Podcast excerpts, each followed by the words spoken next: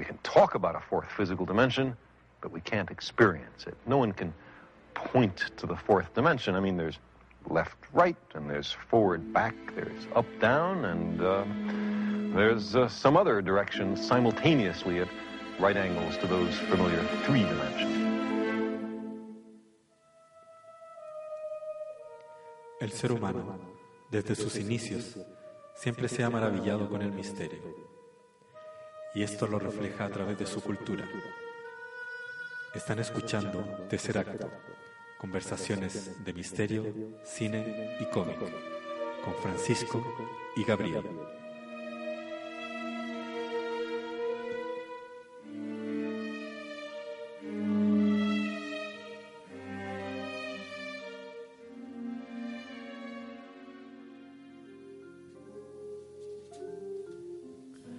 Hola queridos amigos, les habla Francisco y a mi lado se encuentra mi gran amigo Gabriel.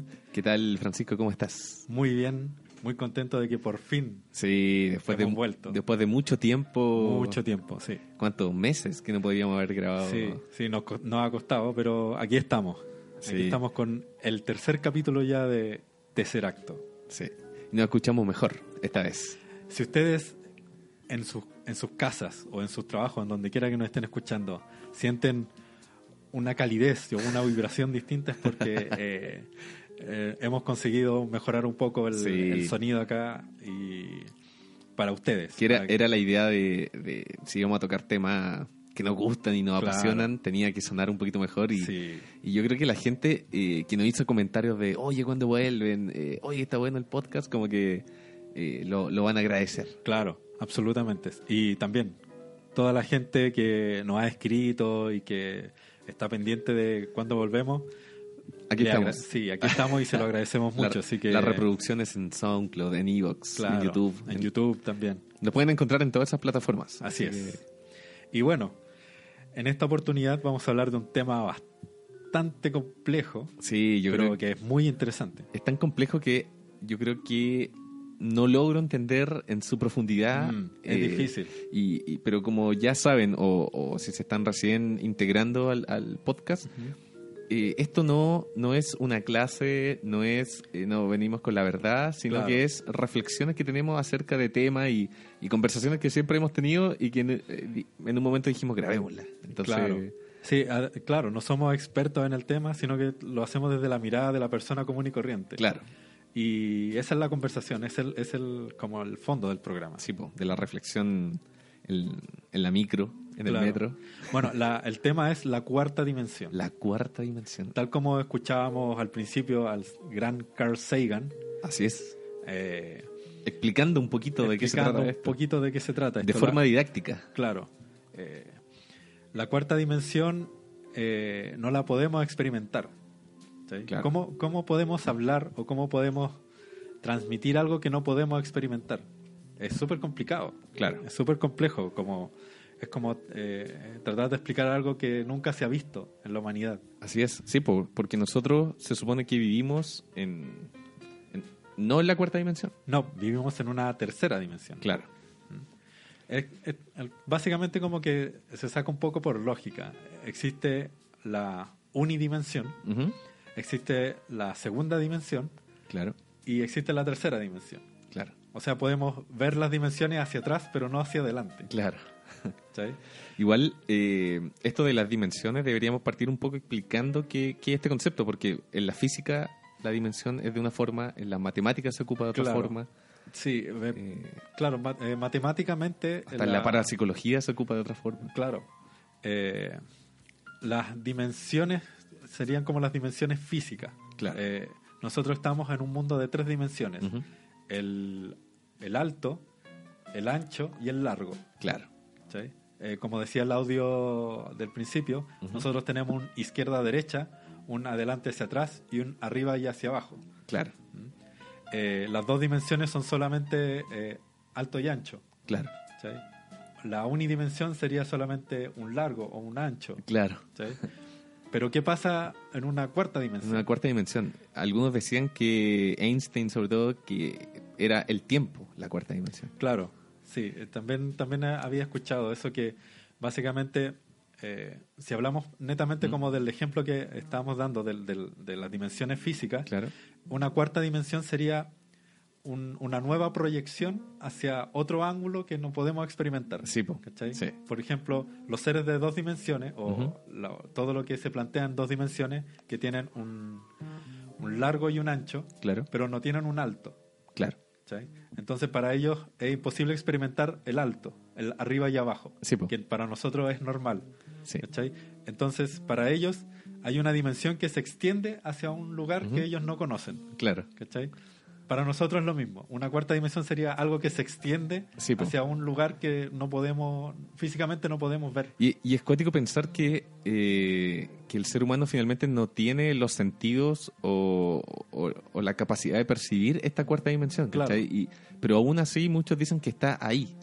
Como que pareciera que son pequeños eh, chispazos eh, que nosotros podemos percibir a veces de la cuarta dimensión, ya sea... Bueno, esto lo explica mucho la- lo paranormal, ¿cachai? Como Sí, el, algunos, algunos lo relacionan mucho con el tema ovni, ¿cachai? Como que el ovni finalmente son pequeños chispazos que nosotros vemos de esta cuarta dimensión o seres que aparecen de, de, de esta cuarta dimensión. eh.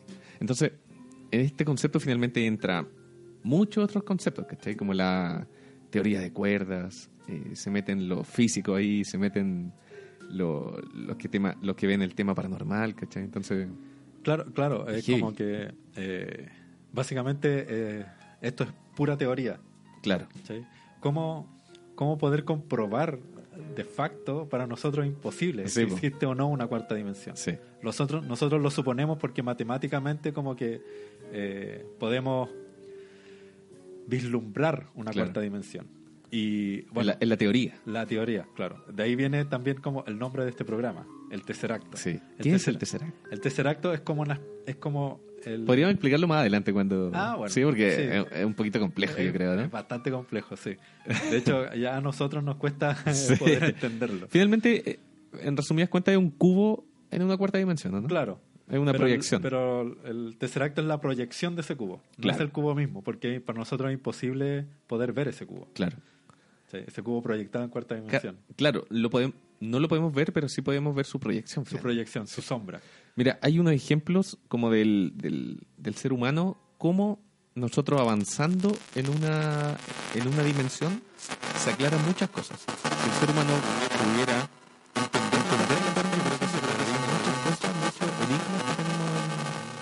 Mira, te pongo un ejemplo. En, en- en la guerra, los romanos, al principio iba el, el general, iba adelante en, en, en este batallón.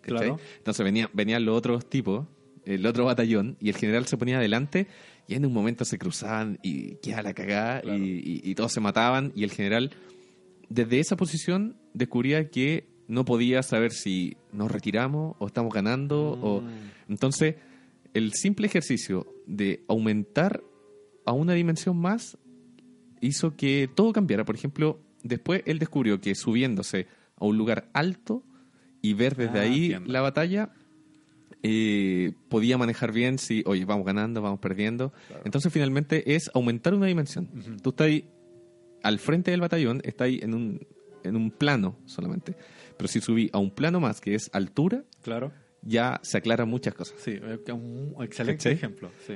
O, mira, tengo otro ejemplo. Antiguamente el ser humano eh, veía el clima, los cavernícolas Sí. sabían, o bueno, la, la gente del sur, antiguamente sabía, del campo me refiero, eh, sabía el, ah, mira, esta nube, me, me tinca que viene una tormenta, Claro. me tinca que va a llover, ¿cachai? Me tinca que viene la, no sé, po, la, la siembra, finalmente todo se basaba en su conocimiento del clima nomás. Entonces, ¿qué pasa cuando el ser humano aumenta una dimensión más y eh, los satélites se van al espacio y descubrimos el clima? Claro. Nos pudimos eh, adelantar finalmente al, al, al clima, ¿cachai? Y, y todo mejoró, ¿cachai? Porque tú dices, ah, ya, en, en una semana más va a llover y, y finalmente como que cultiváis tu siembra en base a eso, po. entonces... Sí. Entonces, entonces, si nosotros vivimos en una tercera dimensión, eh, para que exista una, una cuarta dimensión, tenemos que romper una barrera de, de Claro. dimensión, ¿cachai? Entonces, imagi- es súper complejo porque cómo romper una barrera de algo que no sabéis dónde está. sí, po. Sí. ¿cachai? No, eh, eh, es heavy. Es heavy. es heavy. El- es es súper bueno como el ejemplo del general romano, porque eh, básicamente es el ejercicio. El- Claro. Y muchos plantean de que el- en la cuarta dimensión, eh, lo que decíamos, la cuarta dimensión es- es- vendría siendo como el tiempo. Claro. El tiempo nosotros no lo podemos experimentar de forma física. Sí, po. ¿Cachai? Para nosotros es un concepto súper abstracto. Sí, po. No, algunos, y- algunos lo plantean como, como que el tiempo es movimiento, ¿cachai? Claro. pero eh, sí y no al mismo tiempo. ¿cachai? Claro. Eh, yo había leído una, una teoría de que en- en- si nosotros pudiésemos experimentar la cuarta dimensión, para nosotros el tiempo sería algo físico, sería como una montaña. Ah, ¿cachai? claro. Para nosotros el tiempo eh, sería como si eh, fuera una montaña y nosotros pudiéramos ver esa montaña Ujú. Y pudiéramos ver todo lo que ocurre eh, al mismo tiempo. Ah, ya. Podríamos ver el presente, el pasado y Claro. el futuro en un mismo plano. Claro, es que, claro, yo, yo también pienso el, el tiempo así, como, como que como lo pensamos nosotros no existe realmente. Claro, ¿Cachai? Y hay, bueno, hay películas que lo han... lo podemos Ya- ya- intuir. Ya vamos a hablar de, de películas y cine, pero claro, hay películas que yo creo que intentan dejar un poco claro esto y, y claro, eh, eh, es, difícil pensar el tiempo como como fuera de lo que ya conocemos, porque Claro. uno está tan acostumbrado y tan metido en esto que es como, oye, ya a la una tengo que hacer esto, ya a las dos tengo que hacer esto, ¿cachai? Pero si te dicen, oye, realmente esto no existe y el pasado, el presente y el futuro es algo que ya está, es un plano donde te puedes mover eh, para adelante, para atrás, ¿cachai? Claro. Y finalmente ahí tú decís, pero, pero ¿qué? Entonces, ¿mi futuro está escrito? Es como... El- es súper cuático como hablar del tiempo porque al final como que la única el único chispazo, la- el único atisbo de tiempo que podemos experimentar es el presente. Claro, ¿sí? Podemos intuir el pasado a través de nuestra memoria, claro.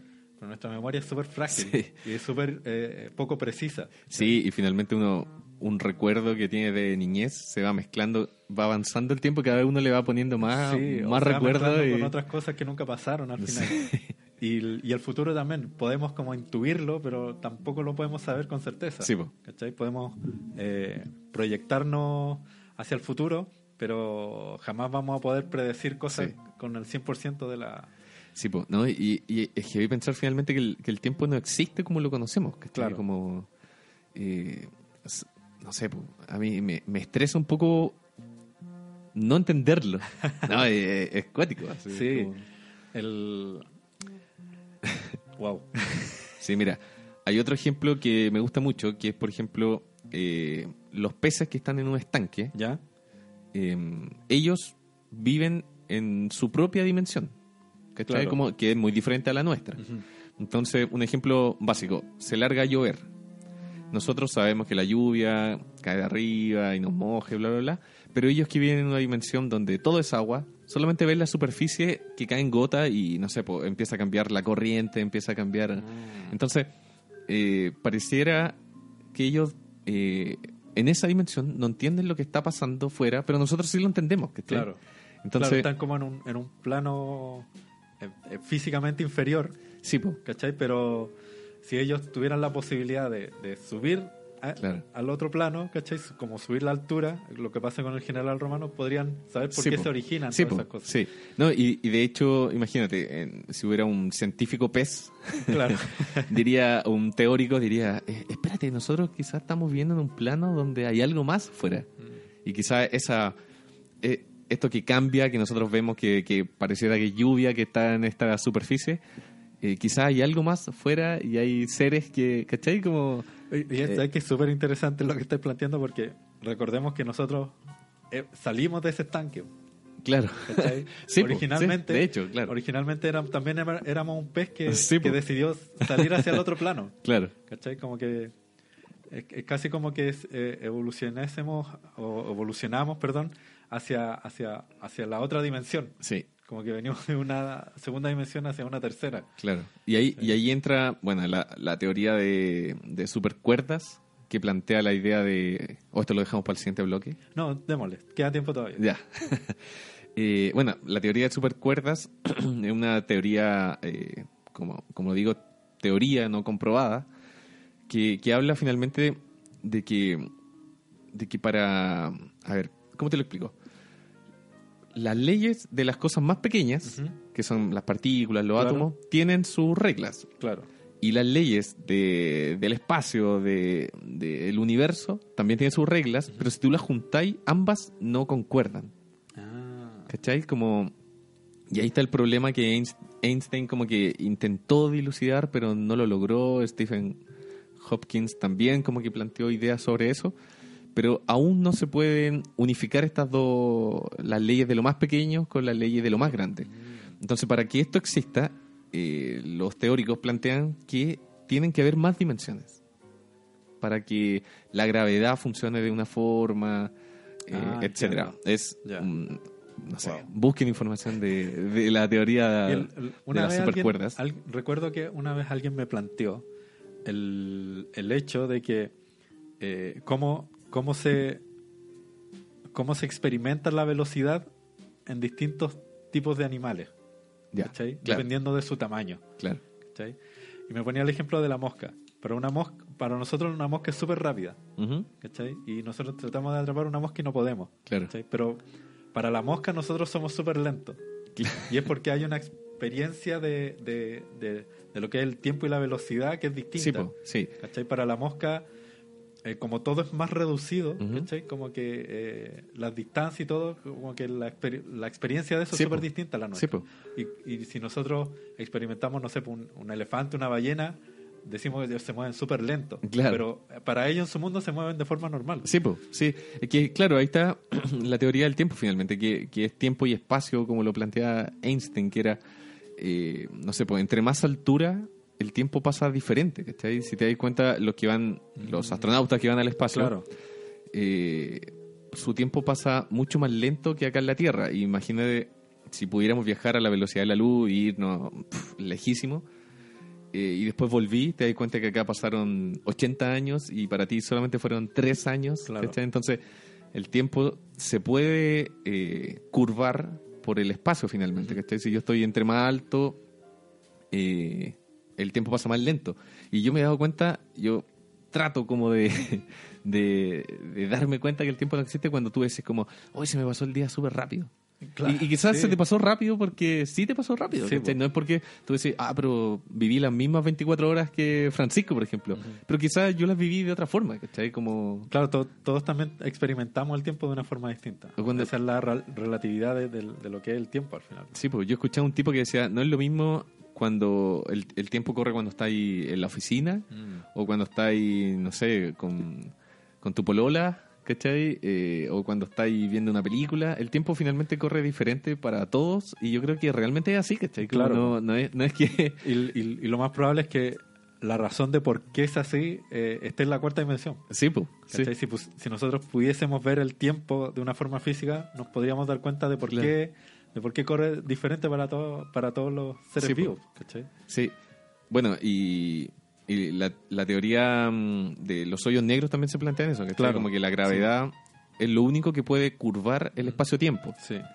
Y, pero en la gravedad que tenemos acá en la Tierra es imposible curvar el espacio-tiempo. El único lugar en el universo donde la gravedad es tan fuerte son los hoyos negros. Los hoyos negros, Donde claro. chupan eh, esta energía y, y la liberan. Entonces, claro, la teoría es que si vamos a un hoyo negro, podemos viajar en el tiempo, pero no sabemos qué hay en el. ¿Cómo se llama? En el agujero de gusano del otro Claro, lado. el del otro lado. El, el agujero blanco, parece que le llaman. Sí, no, no recuerdo. sí pues, el agujero negro es como que succiona y el agujero blanco como que Sí, escupe, Entonces, por decirlo de quizá- forma técnica. Quizás podemos tener muy claro lo que hace el hoyo negro, pero no sabemos lo que hay más allá. Claro. Cosa Y no que- Y, no sé- y claro, y, y para nosotros también como que físicamente es súper improbable atravesar un hoyo negro. Claro. ¿Cachai? Sí, po, sí. Porque nos, despe- nos despedazaría, así como Sí, que po. nos, Nos estiraría como- un chicle. Bueno, ya, ya sabemos que la, la película Interestelar, eh, pero ahí vamos por ahí vamos por la sección cine. Eh, pero Ya claro, Vamos a hablar de, de esa película. la- bueno, finalmente la teoría de supercuerdas, para terminar eso, plantea que hay 10 a 11 dimensiones. Algunas están comprimidas, no sé, hay cuatro que están comprimidas en una, entonces no es que existan 11 dimensiones. Pero estas 11 dimensiones finalmente explicarían eh, matemáticamente, quería unificaría lo que es lo más grande y lo más pequeño. Ah, ya como una especie de escalamiento. Eh, cl- claro, como que final- finalmente lo que dice es que las partículas más pequeñas del, del universo no son como átomos ni, ni pelotitas, Ya. entre comillas, sino que son cuerdas como de una guitarra. ¿Cachai? Y cada vez que estas cuerdas eh, vibran de una forma diferente, van produciendo lo que nosotros vamos viendo en, en la vida. ¿Cachai? Y en, Wow. y en el tiempo, ¿no? Eh, eh, es muy cabezón, ¿cachai? Como, y, y yo creo que me quedo corto con la explicación, así como... no, me gusta mucho eh, leer y ver sobre la, la teoría de cuerdas, pero encuentro que me cuesta mucho explicarla, sí, es, es complicadísimo. Sí. Pero finalmente todo lo resumen como que fuera una guitarra, ¿cachai? Como que la guitarra tiene diferentes cuerdas, una cuerda suena de una forma, pero si tú haces un acorde, te está armando eh, Claro. una pieza diferente. Sí. Entonces, dicen que el universo está formado así, por Mm. cuerdas que van vibrando de forma diferente. De hecho, algunas cuerdas como que se unen, otras se cortan, otras se cortan y se unen, Claro. otras se, ¿cachai? Y finalmente todo eso van formando el universo.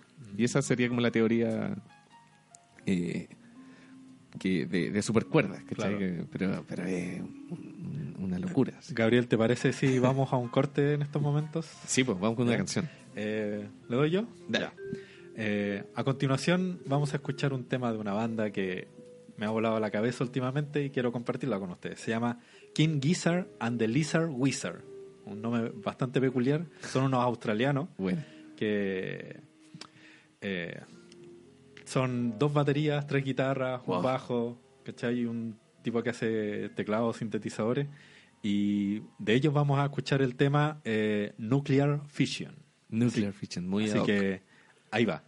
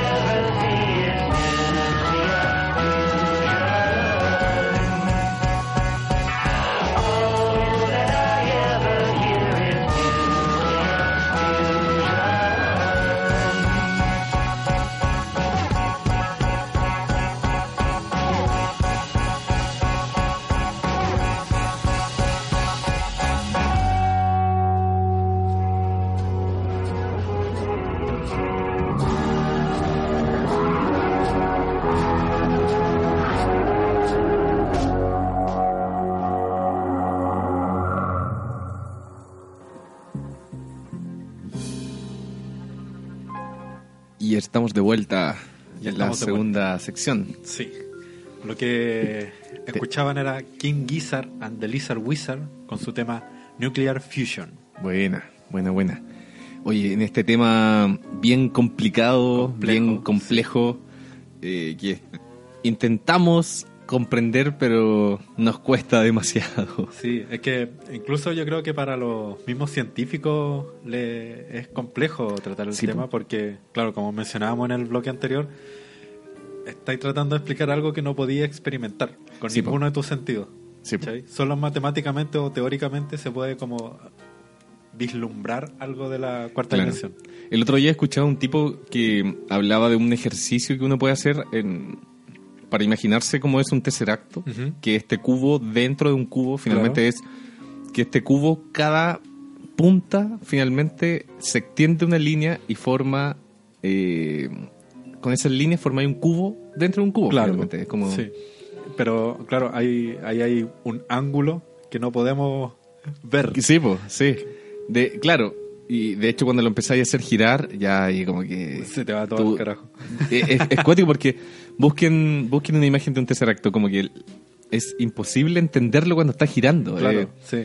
pero sí podemos entender su sombra. Claro, Como decía Carl claro Sagan. de, de hecho el, el Tesseracto es la sombra del cubo en cuarta dimensión, Sí, po. ¿ah? la proyección. Hay un El- ejercicio- El, logo de- del programa es un Tesseracto. Claro, el, claro, el, el- en una dimensión. En sí. una dimensión, sí.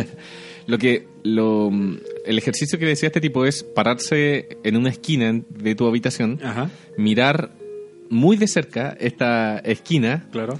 y empezar a hacer el ejercicio mental de imaginarte que no es un no es la esquina de una habitación, sino que las paredes se extienden hacia el otro lado. Ah, perfecto. ¿Cachai? Como, y, y estar ahí mirándola fijamente hasta en un momento tu mente, yo hice el ejercicio, es, es bacán, eh, te empezás a imaginar que todo está al revés.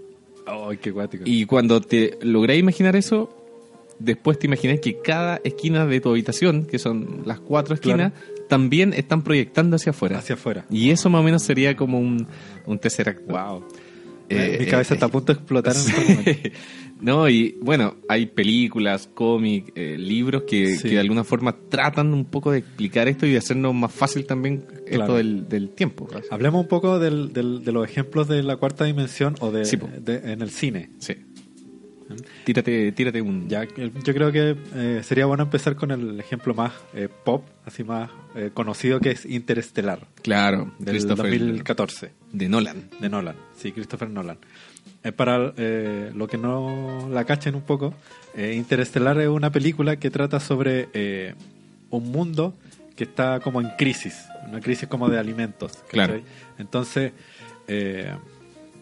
un granjero eh, descubre que hay un proyecto secreto para eh, eh, descubrir nuevos planetas, donde como eh, llevar a toda la humanidad como Sí, un nuevo hogar. Sí, porque el planeta... Para allá vamos igual. Claro.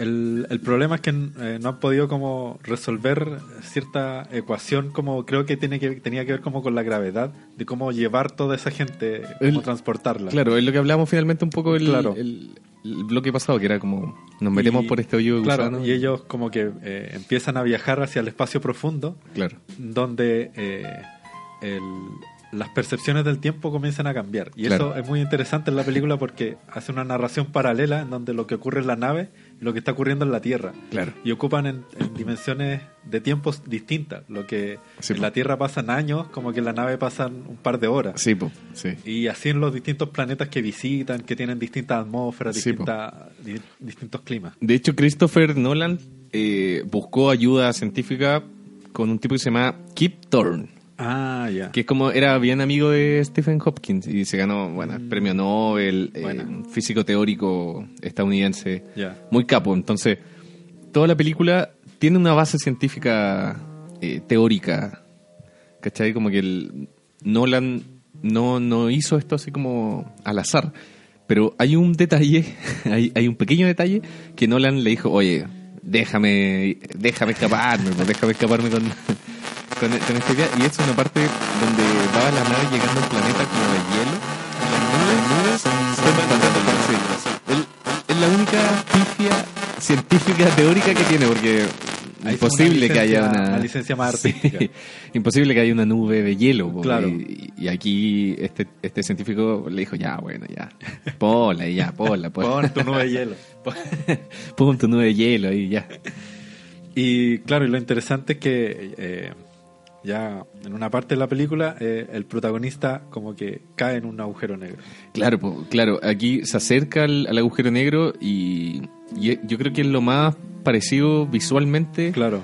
es que, tremenda que puede ser eh, entrar a un agujero negro porque se empieza a deformar Claro. eh, como literalmente. El- se empieza a estirar y Claro, a curvar. y- Eh, me gusta mucho como la toma donde está como la parte como de arriba de la nave, Claro. mientras la nave va cayendo en el agujero negro y como que no hay luz, Ah, porque en un agujero negro como que la Sí, luz po. no puede existir. claro. Sí, y eh, después este personaje como que entra en una especie de eh, en una especie de habitación del tiempo. Sí, es como un tesseracto finalmente donde Claro. hay... Y, y de hecho él empieza como a tocar eh, las dimensiones, Las como las cuerdas, las ¿cachai? cuerdas, lo, sí. lo que hablábamos antes. Eh, finalmente como que pareciera que, que nosotros eh, estamos metidos en estas cuerdas donde podemos casi pasarla como un archivador, así Claro. como de realidades. Eh, de hecho, visualmente es como lo que más se acerca a una experiencia de cuarta dimensión. Claro, sí, realmente está muy bien logrado. Y quiero agregar que In- Interestelar de Nolan es el homenaje de Nolan a 2001 Odisea del Espacio. está diciendo. ¿cachai? Porque obviamente Nolan es un fanático de Kubrick Sí, y eh, hay muchas similitudes. Sí. De hecho, en 2001 eh, también hay una especie de, de viaje a una cuarta dimensión. Claro. Ah, solamente que Kubrick, con, con las técnicas que tenía en ese entonces, y con el conocimiento científico que había en ese entonces Mm. Claro. sobre la sobre un viaje a una cuarta dimensión o una distorsión del tiempo, él, la parte final de 2001, Ujú.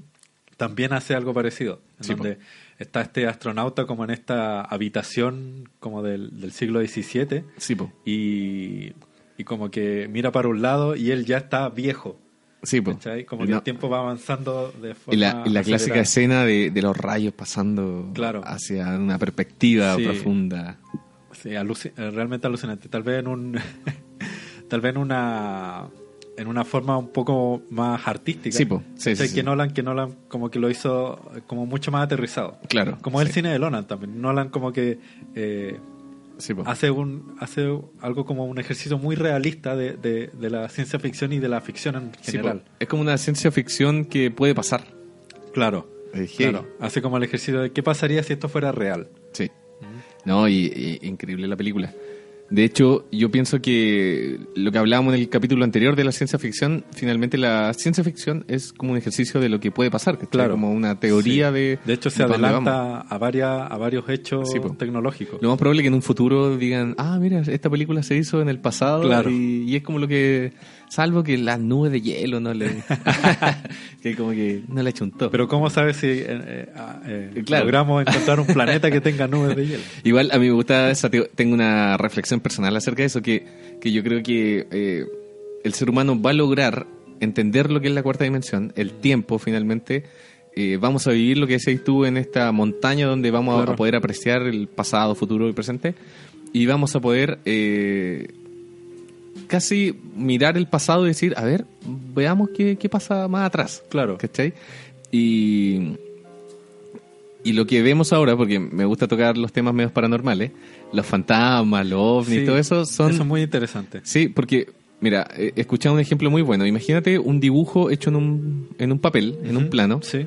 Eh, tú le haces un círculo a este, a este personaje de, de dibujo y el personaje no puede salir de este círculo porque está Claro. como encerrado.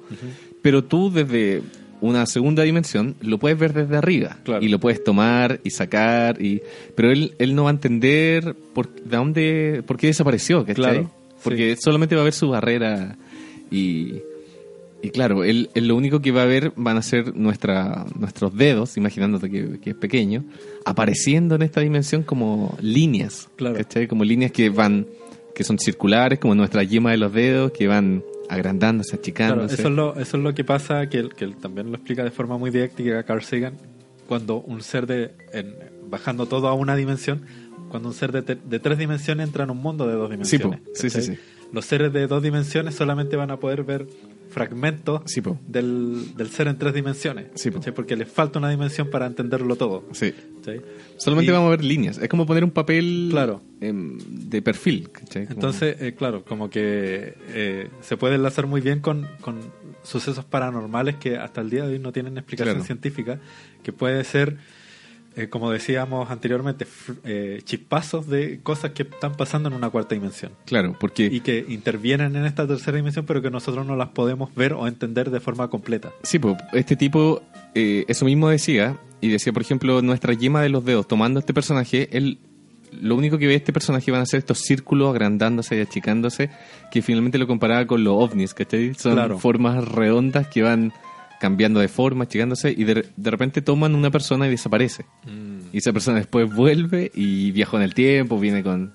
Bueno, no, no estoy diciendo que eso es cierto, ¿cachai? Yo sé que acá pensamos diferente en ese caso, pero, pero es interesante pensar como... Poder plantearlo de esa forma, sí. Sí, como la- las dimensiones...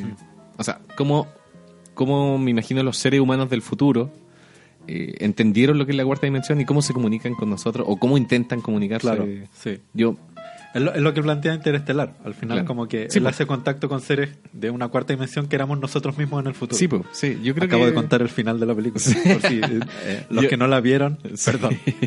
yo creo, yo creo que ese es el, el- es como la solución de todas estas cosas. Yo no creo en los aliens que vienen de otros planetas, sino que me gusta mucho más pensar en la teoría de ¿cómo se llama esta tipa? Vanga, Bamba, Ba- Manga Vanga, no me acuerdo, que como esta pitoniza que falleció que era ciega, Ah, ya. que decía que los seres humanos finalmente van a eh, conquistar otros planetas y Si es que no nos aniquila- aniquilamos antes en el Claro. intento. No, yo- lo más probable es que va a pasar como igual interestelar que, que los ricos van a tener plata Ah, para claro, sí. irse a otro planeta a habitar y, y nosotros vamos a ir en una nave hacia el sol. Cla- Claro, nosotros vamos a estar nosotros vamos a estar haciendo un podcast en, Claro. en la tierra que se va secando. Vamos con otro Eh, bueno, Arrival eh, del 2016 también, también toca ese tema y claro, es- es- Sí, los pues. seres con los que se encuentran, que son como seres extraterrestres, ellos son capaces de ver el tiempo de forma completa. Claro, ¿cachai? claro. Y la protagonista como que empieza a experimentar eso al, al- al tener contacto con estos Sí. seres. Es, una película bastante interesante. Sí. El, el final lo encontré un poco rebuscado, pero es una Pero- opinión personal. Pero e- ella, claro, entiende que, que ve el final casi de su vida, de la persona que le gusta, de finalmente ve todo lo que va a pasar y, y descubre que, que puede quizás cambiar algunas cosas y otras cosas no. Claro. ¿Cachai? Que es lo que hay una escena en True Detective, que también la tenemos en la lista. Sí. True Detective, esta serie, Una tremenda serie. la temporada 1 yo creo, sobre Sí. todo. Que Es que en la temporada 1 es como que toca más eh, de forma, en este caso filosófica, lo Mm. que es el tiempo y la cuarta dimensión. Sí, po, sí. Mezclándola como con un ambiente gótico, eh, Claro. de asesinatos, de eh, sectas, y todo muy policial y Claro, detective. sí, como, es como un cine negro, eh, como filosófico. Sí, muy- la, muy la cuático. primera temporada con el mismo, ¿cómo se llama el protagonista? El, Ah, el mismo de Interestelar. Eh, ah, el- bueno, la gente... Matthew McConaughey. Matthew McConaughey. Eh, claro, pues el, el mismo. Sí. Y, y hay una parte que lo están en- entrevistando los detectives y él dice, él habla de la te- teo- teoría M, que es la teoría de cuerdas. Claro. Entonces, me gusta mucho lo que dice porque eh, no, no me acuerdo muy bien, pero dice como, como que finalmente la- el, el tiempo no existe y el futuro, bueno, ya está escrito y todo.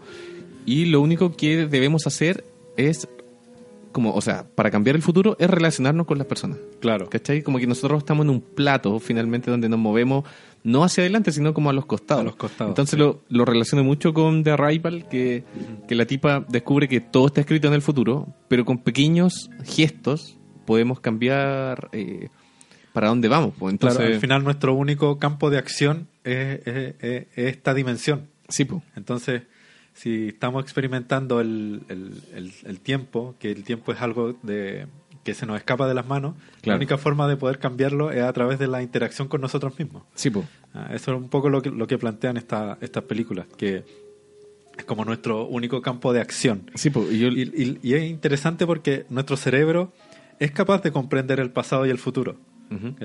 Tenemos, eh, eh, pero hasta cierto punto tenemos nuestros recuerdos, podemos anticipar cosas, pero de forma limitada. ¿cachai? Pero ya nuestro cerebro eh, como que puede entender esas nociones. Sí. Cosa que, por ejemplo, eh, los animales no pueden hacer. Claro. ¿cachai? Claro. Para, es como si los animales estuvieran como en una dimensión más abajo. Claro. ¿cachai? Para ellos como que todo el rato es el presente. Sí. ¿cachai? Y por, Y- Eso lo, por eso lo pasan tan bien. por eso tienen, son tan sinceros y llenos de que, amor. y que es distinto como, es como distinto de los recuerdos. Claro. Porque los animales son capaces de recordar, Sí, pero no son capaces de, de entender el concepto del pasado. Sí. Es como distinto eso. Sí, po.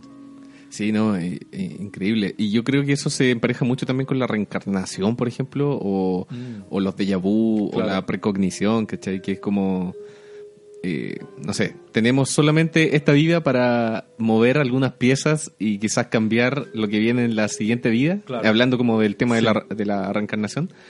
Eh, entonces yo creo que finalmente de eso se trata como la vida en general, ¿cachai? Como de mover esta, es como un tablero de ajedrez, y mover estas piezas, porque quizás ya está escrito para dónde vamos, pero quizás podemos ir eh, moviéndolo, no sé. Eh, Hay, hay una, me acordé de una, ahí estamos, siempre en la conferencia, yo soy medio, yo creo en todo, Pancho un poco.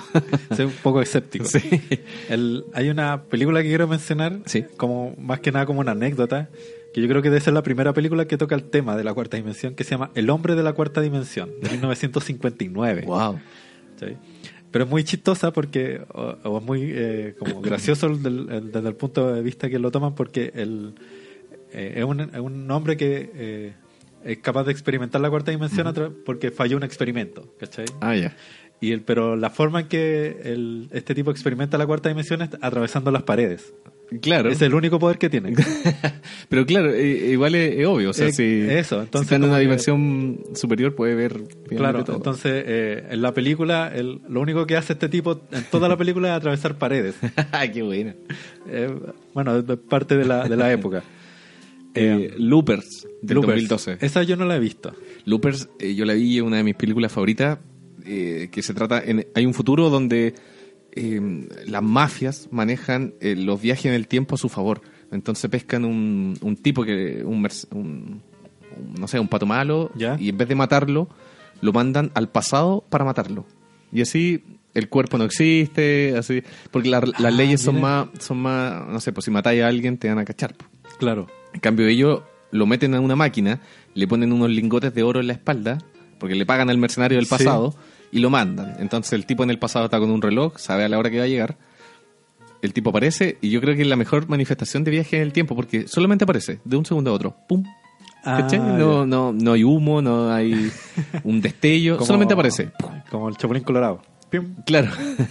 Solamente aparece y el tipo le dispara. Y lo mata. Luego del cadáver le saca los lingotes, se paga, se va. ¿Cachai? Wow. Son como mercenarios del pasado.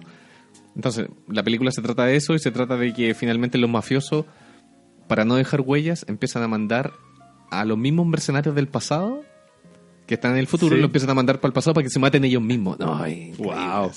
Wow. Increíble. Veanla, está, Mira, en, voy a- está en Netflix, la pueden buscar. Voy a, voy a buscarla. Eh, hablemos de primer. Uy. Primer. Primer es una película. Es una gran película, una película independiente. Sí. eh, con eh, Alemana, ¿no? eh, no, no sé si es alemana. No, pero es como un... Europea. sí. Y eh, es de bajo presupuesto y plantea también los viajes en el tiempo, pero de una forma muy científica. Sí, po. es que Muy el, científica. el director, que el protagonista, que la escribió y todo, eh, el, el tipo es, es como científico. Claro, y- que es como ingeniero en algo. Sí.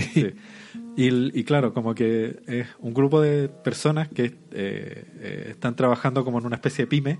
Claro, en un garacha. sí. Claro, en un garage en, su- en la casa de uno de ellos y están trabajando en algo que les permita anular la gravedad Claro. para poder enviar cosas como con mucho peso y todo. Y en ese en ese trabajo accidentalmente hacen una máquina del tiempo. Claro. Entonces eh, La película no se entiende a la primera. Tú la veí Sí. y le avisamos al tiro que, que no la van a entender a la primera ni a la segunda. Yo todavía no la entiendo.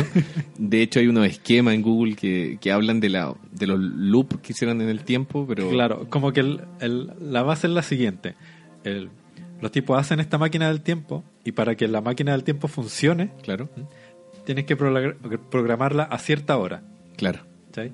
Entonces, eh, tú te metes en la máquina a esa hora, pero antes, ¿cachai? Porque solamente se puede viajar al pasado. Sí, po. ¿ah? No puedes viajar al, al. Y tampoco puedes viajar al, al tiempo en que la máquina no existía. Claro. Es que teóricamente nosotros no podríamos viajar al futuro.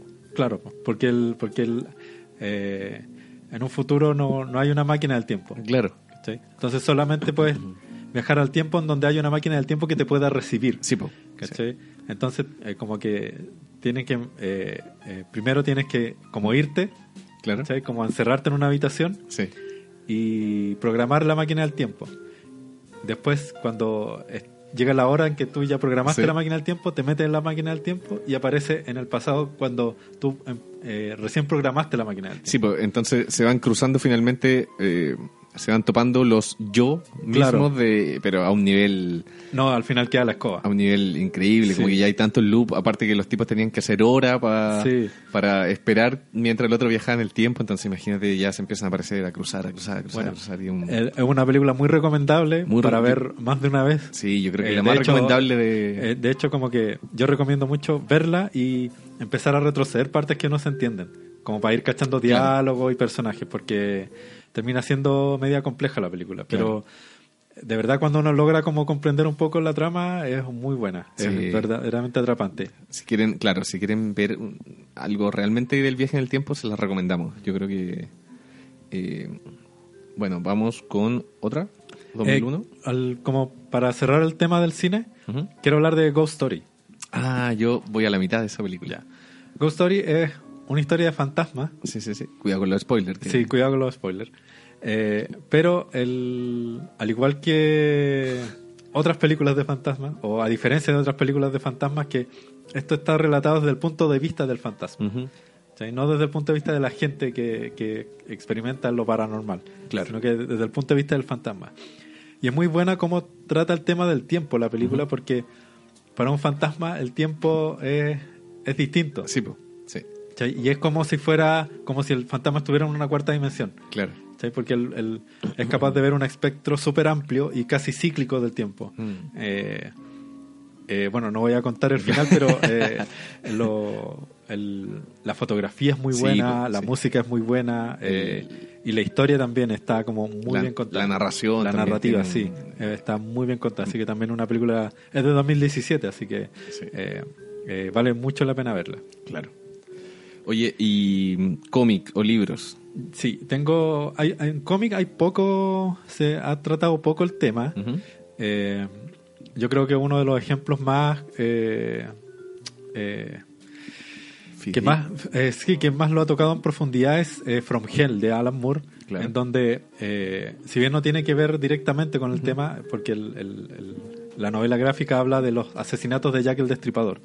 Lo que hace Alan Moore es contar como de la forma más precisa posible quién hubiese sido Jack el Destripador. Eh, Ah, Alan perfecto. Moore leyó toda la literatura Claro. vida y por haber de, sobre los asesinatos y eh, creó como una teoría. Lo que hace Alan Moore al final del, de From Hell es que cuando... Porque él plantea de que los hechos se van repitiendo como en, en el tiempo.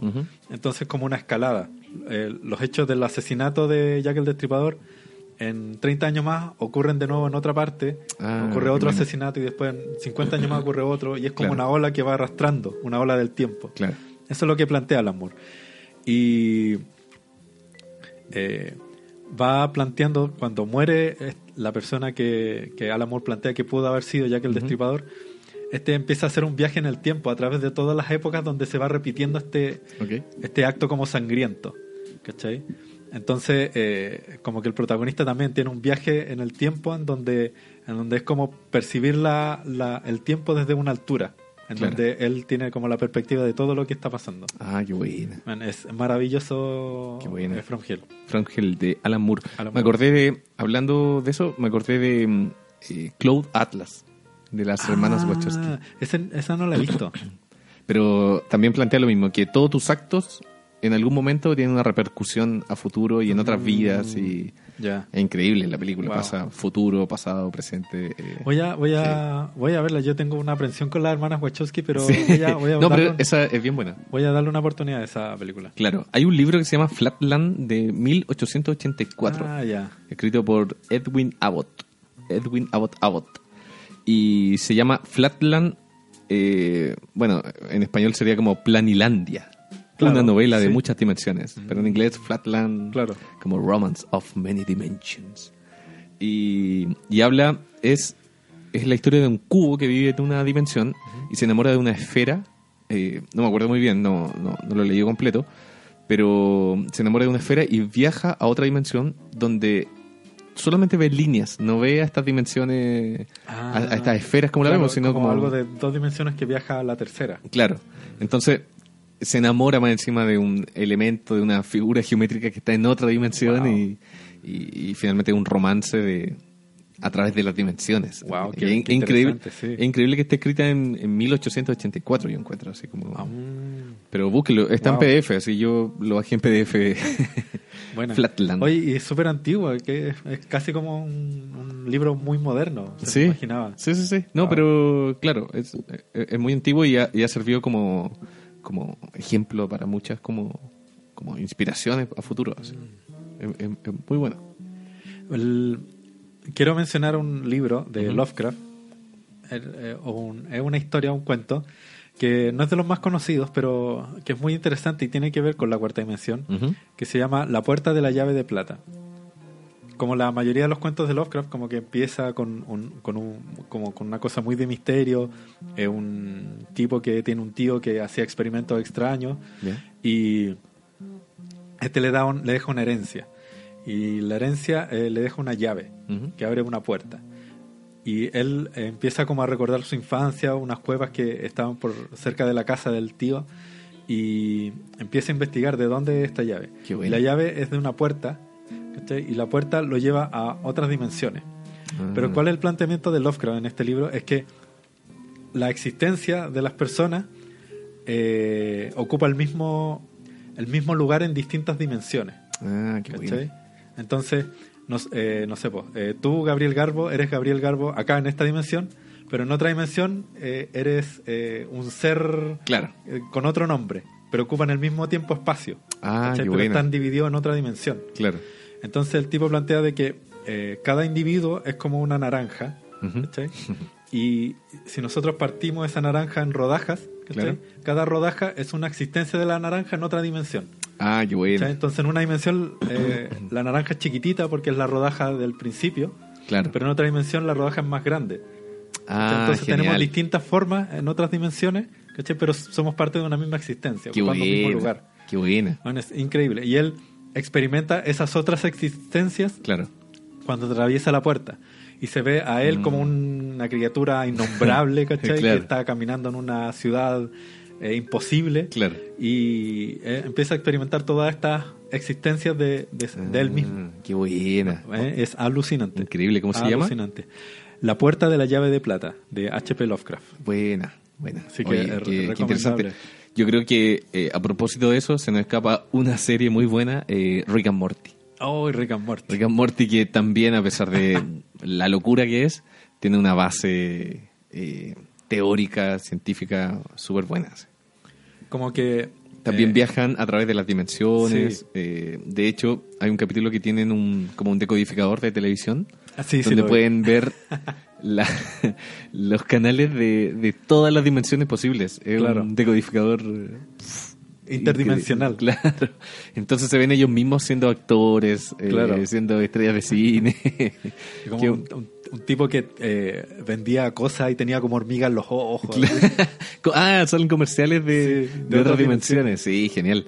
Y que está la teoría también de que, eh, bueno, en todas estas dimensiones puede haber una que, que, que sea muy parecida a la de nosotros, pero solamente cambia que, no sé, el, el envase de la mayonesa se desatornilla para el otro lado. Claro. ¿Cachai? Una diferencia así. Es como, bueno, en Los Simpsons también ocurrió algo así. que Cuando Homero eh, viaja en el tiempo y Claro. como que pisa un insecto en, el- en la prehistoria Sí, y cambia pues, todo sí. en el futuro. Sí, de hecho hay un capítulo de Rick and Morty que pasa lo mismo y después se dan cuenta que, que ya está tan la cagada que en, en- en el mundo que deciden irse a una dimensión paralela donde es igual, matan a ellos mismos y siguen viviendo en el... y, es genial, en unos capítulos más adelante la, la hermana tiene problemas así como muy de adolescente y... eh, ¿Cómo se llama? Eh, ¿Morty? Morty. Morty le dice como, eh, ¿para qué te preocupáis por eso? Si, mira yo, como que dejamos la embarrada Ah, en sí. un planeta y ahora estoy viviendo en otra dimensión y como que le explica todo. Sí, le dice como, mira, eh, ahí está, ahí estoy enterrado yo. sí. Qué genial. Pero claro, el, el mismo ejemplo de las dimensiones. fíjate, Claro, que, sí. eh, tan lejos no, no, creo que estés. Sí, el- como que en la, en, en la cultura popular se ha, se ha tratado de, de- de tomar el tema de, los viajes en el tiempo y del tiempo desde un punto de vista como más elevado. Claro. O sea, y tratar de explicar un poco eh, qué pasa si eh, realmente existen otras dimensiones. Sí. ¿Mm? Hay, hay, claro, como hay planteamientos como el de Lovecraft que, que plantea que eh, todas las dimensiones ocupan el mismo lugar pero están separadas como por alguna fibra. Claro, claro. Hay otros que Muy plantean- parecido a la teoría de cuerdas. Claro, eh, otros que plantean que las dimensiones están separadas. ¿cachai? Claro. De hecho, eh, se plantea de que eh, eh, el universo es un, tiene, la for- tiene una forma de cuatro dimensiones. Wow. Y que nosotros, por eso nosotros no podemos, no vamos a encontrar nunca en la orilla del universo. Ah, perfecto. Nunca vamos a poder llegar al borde del Sí, universo. sí, sí. Porque el universo no tiene bordes. Qué buena. ya el, el planteamiento de, de que algo no tenga bordes es alucinante. Sí, po, Así como que cómo algo no puede tener bordes. Y se puede explicar fácilmente si bajamos de nuevo una dimensión. Sí, po. ¿cachai? Sí. Eh, supongamos que eh, nosotros somos de dos dimensiones y, no- y el universo es una esfera. Claro. ¿cachai? Pero nosotros no estamos dentro de la esfera, sino que estamos en la superficie de la esfera. Claro. ¿cachai? Entonces, estando en la superficie de la esfera, nosotros Solamente Eh, vemos un punto so- finalmente. solo, claro, tenemos una fracción de, lo que, de lo que es el universo. Sí, y si nosotros caminamos en línea recta, vamos a terminar llegando al mismo lugar Sí, po, po. y nunca vamos a encontrar el borde de la figura. Sí, Eso es exactamente lo mismo, pero en una cuarta dimensión. claro. ¿Sí? Sí. Entonces, eh, eso se plantea de que a lo mejor estamos encerrados en una forma de cuatro dimensiones, pero nosotros somos de tres. Sí, pues, es que, es que yo creo que ahí está la clave, porque en la matemática, eh, para descubrir una nueva dimensión, es necesario usar la dimensión pasada. Por ejemplo, eh, no sé, una dimensión es una recta y lo único que parte esa dimensión es un punto en la matemática. Entonces, yo creo que pasa lo mismo con, con, con estas dimensiones, ¿cachai? Como que para entender una cuarta dimensión es necesario tener una tercera que la como intersecte, no sé. ¿cachai? Claro, Como- sí. Eh, Como para poder un poco explicar esto. Eh, ¿Te parece si vamos a un tema? Sí, sí, sí. Yo voy a poner un tema ahora. Eh, mira, este es me lo recomendó un amigo, Manuel, se llama The Caretaker, Ah, que es un tipo que hace música eh, de una corriente que se llama eh, Hauntology o Fantología, Mm. relacionada como con los fantasmas y todo. Ya. Un sello que se llama Ghostbox, que sacan eh, música con este tema y están inspiradas como en un pasado que nunca ocurrió. ¿Cachai? Ah, como mira qué cuando tú escuchas algo y tú decís, ah, esto es como un amor de verano. Pero tú no tuviste ese amor de verano, pero Sí. sí, te recuerda que, que existe el amor de verano. Claro, vocaciones de un, de un pasado que no viviste. Claro, Mm. es eso mismo, pero eh, basado como en, en- en algo muy oscuro, en, en los sueños. Ah, Y bueno. este tipo de Caretaker está haciendo seis discos, lleva cuatro. Ah, Y, y cada disco es mucho más profundo que el Wow. anterior y es increíble. Este tema se llama Misplaced in Time. Así buenísimo, que- ya, escuchémoslo Sí, entonces. escuchémoslo. Ahí va.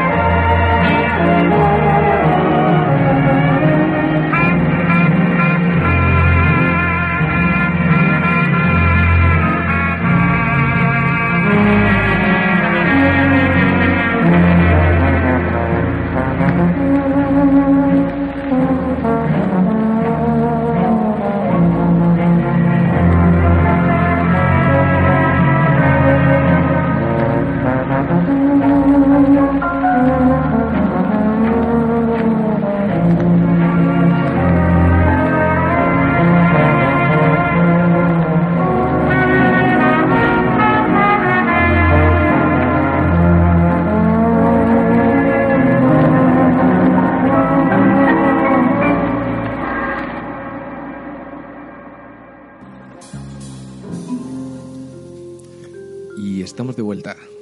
Muy bueno el tema. ¿eh? Sí, oscuro, ¿viste? Estaba buenísimo, muy interesante. Voy a escuchar más de él. Sí, búsquenlo. De Care Tucker. De Care Tucker.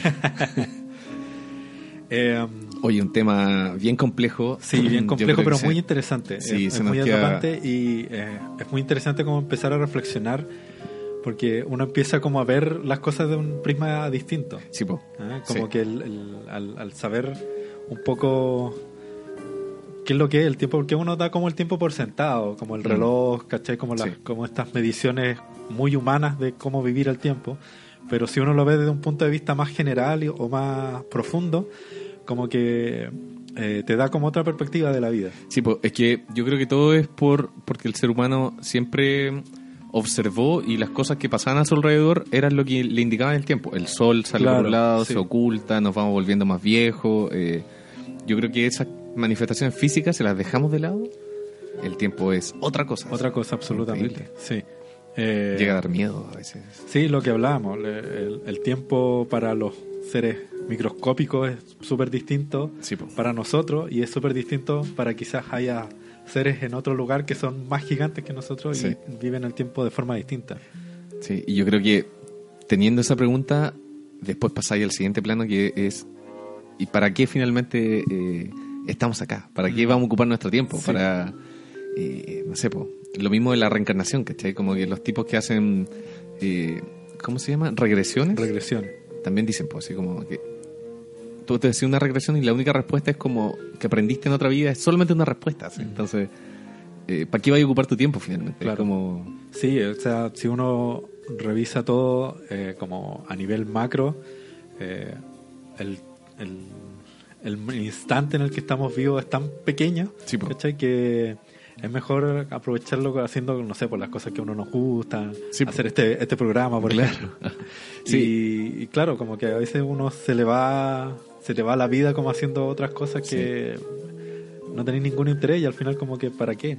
Sí, pues, las cosas realmente importantes son no, no son la pega y esas Claro. cosas. Eh, es, es cuático porque eh, finalmente, ah, estaba pensando que en, en la gente que medita, por ejemplo, en eh, la gente que hace meditación, o la gente que pone la Sí. mente en blanco, finalmente todo se trata de estar en el presente Constante. sin claro, estar en el presente constante y no estar pensando en el futuro, en el pasado. Claro, es súper difícil. Es igual. difícil vivir el presente exactamente. Yo creo Claro. que cuando aprendes a vivir el presente, pero de un modo así de meditación, la mente en blanco, todo eso. Claro. Eh, yo creo que se te abren piu, otra. Sí, pues eh, otra percepción de, la, de las cosas. Puse un efecto ahí. ya vos, Pancho. Eh, bueno, Llegamos- llegamos buena al final. conclusión, sí, buena conclusión. ha sido un muy buen programa. Sí, Espero que la gente que nos está escuchando y que nos va a escuchar lo haya disfrutado también Sí, y po. a ver, abrir un poco las cosas para que reflexionen sobre el tema. sí, déjenos sus comentarios. Yo Sí. creo que el tema es tan grande que se nos queda chico.